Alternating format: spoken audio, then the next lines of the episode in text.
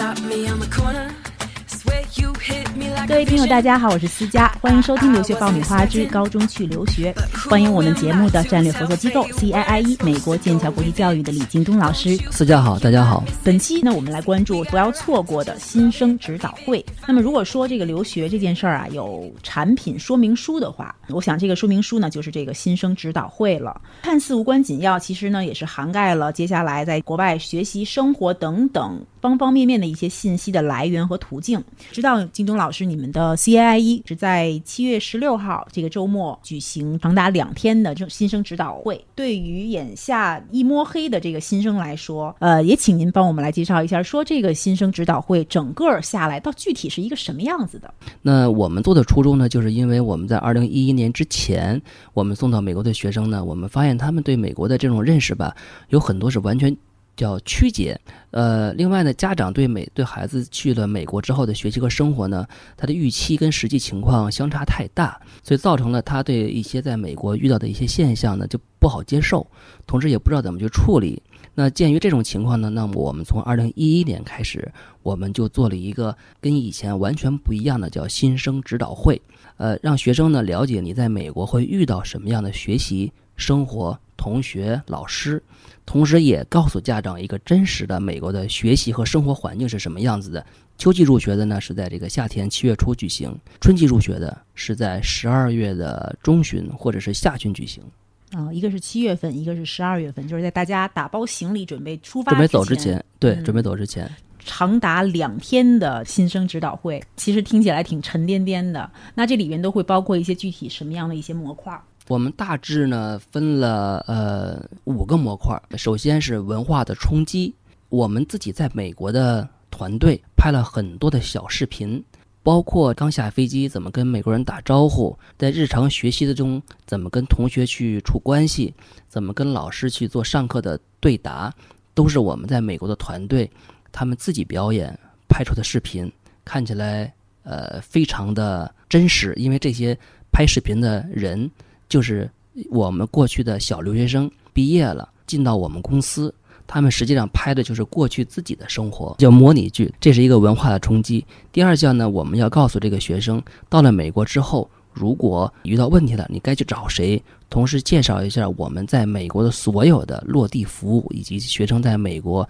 应该去接受的我们在美国的一个后期服务。因为从整个的一个工作分工上来讲，我们 CIE 美国剑桥国际教育在整个的这种招生的分工上，我们是负责学生到美国之后的所有的后期服务事项。下一个呢，就是我们要告诉这些学生，因为我们大部分呢都是这个。走读学校，他要去住在美国人的这个家庭里面，叫寄宿家庭。住进寄宿家庭之后，你应该用什么样的方式去跟寄宿家庭相处，快速的跟寄宿家庭熟悉、亲密起来。然后，这个第四个模块呢，就是我们要告诉他们，在学校的学习，你到了学校之后怎么去选课，包括在未来的大学准备上面，你应该提前做一些什么样的规划。那么第五项呢，就是一个。你的大学申请，你应该为大学申请做一下什么样的准备？上一项和这一项就是接下来的学业和未来的一个规划，学业的一个目标了。对对对，看来还是就把这整个的呃至少三年的学习生活罗列在里边了。对，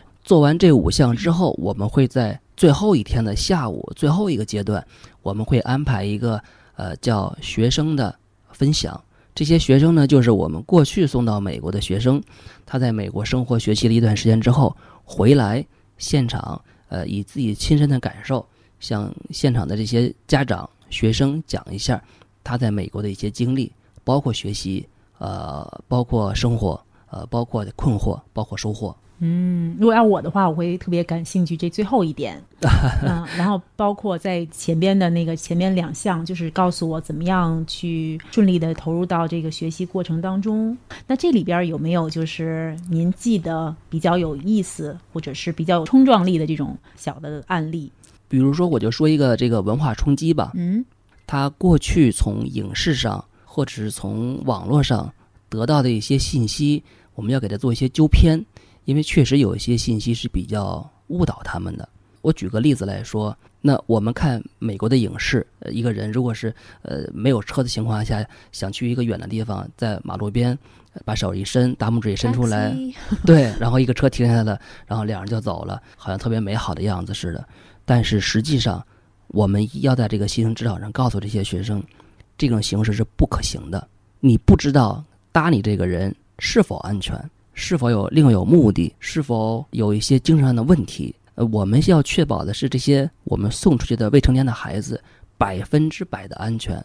所以我们要告诉他们这个事儿绝对不能做。我们会教他一些具体的办法，比如说你去找警察，打公用电话给你的寄宿家庭，或者给我们的服务人员打电话，让他们去接你。这里是互联网第一留学咨询分享节目《留学爆米花》，欢迎继续收听哦。另外呢，美国是个大麻合法的这样一个国度，有二十三个州是医用大麻是合法销售，大消麻，大麻，嗯，对，同时有五个州是消遣类的大麻可以随意销售，就是成年人可以随意销售。那所以我们告诉我们的学生，不管你多大岁数，我们还是希望你不要去碰这个东西。尤其是在未成年的时候，如果你碰了大麻，你会被学校开除。我们也希望学生出国只是去学好的知识，学好的呃人生的方法，而不是去沾染一些不应该去沾染的一些习惯和毛病。嗯，那正好应该也说到了，就是关于这个学校的一些规定的这个部分。我看到，呃，今天你也是，嗯，帮我们拿来了一份，比如说这里边有一个小册子，然后小册子当中呢有两个方面的内容，一个是说怎么样来预备你的高中生活，然后第二个呢就是美国高中的校纪校规。经过了这一场新生的指导会，这样的一些模块下来之后，简单粗暴的问您，就是怎么样来预备我接下来的这个这个美利坚的高中生活？这里边有什么样最关键的一些因素在？呃，实际上最关键的因素呢，就是我们不要想当然的把美国的学校，尤其是这些私立学校，想象成我们在中国的学校。嗯，因为在中国的学校呢，呃，很多时候你的很多行为是可以通融的。而在这些私立学校是不可通融的。呃，留学做到现在，遇到过很多起案例，就是学生因为犯了一个错误，被学校当天开除出校，当天勒令他回国，家长是很难接受的。就是这种，这是两个国家的学校对学生这种犯错的处理的态度是完全是不一样的。嗯，所以呢，你一定要去在进入学校的时候仔细的去看校规，不要把那当成无所谓。嗯，希望了解人家的规则。对，而且是很严肃的去遵守这些规则。除此之外，美国高中当中还有哪些是我们绝对不能干的？呃，作弊，作弊这个事情是绝对不能干的。在我们自己拍的这个视频里面，我们自己同事模拟的这个视频里面，作弊是占有很大的这个比重的。呃，尤其是考试、抄作业这方面的这种作弊，美国学校是绝对不允许的。如果你的成绩单上，嗯，某一项成绩被写上了作弊的痕迹，那么你未来转学都会有麻烦，因为是没有学校愿意去接受一个诚信上有问题的孩子。嗯，这在美国的人当中，这是真的是一个不可饶恕的一个诚信和信用，在美国实际上是一个非常非常受重视的一个条例，一定要特别严肃的对待。那最后再跟家长们说一下，他们虽然不是一个学习的主体，那么他们有没有什么就是在这个过程当中需要特别注意的，接下来的一些需要配合的这个工作？我觉得家长实际上最能配合的工作呢，就是第一，减少自己孩子呃在美国生活跟学习的预期；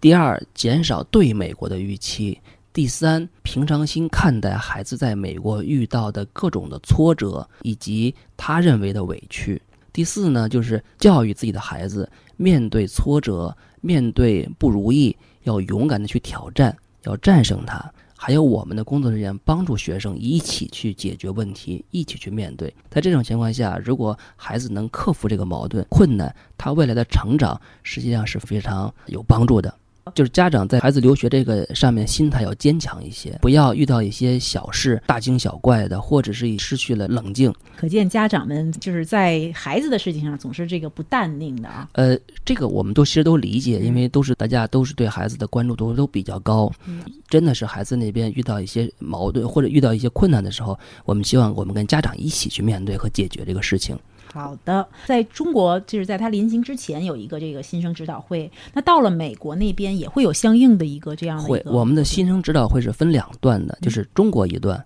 美国一带。中国这边呢，就是他出国之前的一些准备。就嗯到了美国呢，实际上学校以及我们在美国的人员会组织学生在本校组织一个呃叫新生的一个入学指导。嗯，呃，每个学校的时间段是不一样，有的是一天，有的是五天，主要就是让学生认识学校周边的一些以后可以用到的公用设施，比如银行啊、医院啊、商店呀。另外呢，也会让他去跟自己的同学、老师去见个面，尤其是跟老师，他会有一个学术指导老师去跟学生去沟通，根据他的一个学术水平，会给他做一个测试，根据测试的结果来帮助学生去选课。另外呢，他也会根据学生的未来的升学方向，帮助他规划你应该怎么去选课。比如说你想上麻省理工，那麻省理工需要你学三年的科学课程，一年物理，一年数学，一年化学。那这三年你应该怎么用？他都要去根据你的这个未来目标做规划。所以这个过程是非常非常关键的，你他是对你未来的升学是非常有帮助的一个人。嗯，帮助你更快的进入状态，然后也更快的进行这个未来的一个学习的规划，对，更合理的选择你的课程。好的，今天我们的节目就是这样。获取留学攻略、免费留学答疑、收听专属于你的留学公开课，都可以关注微信订阅号“留学爆米花”。再次感谢我们节目的战略合作机构 CIIE 美国剑桥国际教育的李京东老师，再次感谢，谢谢自家。谢谢。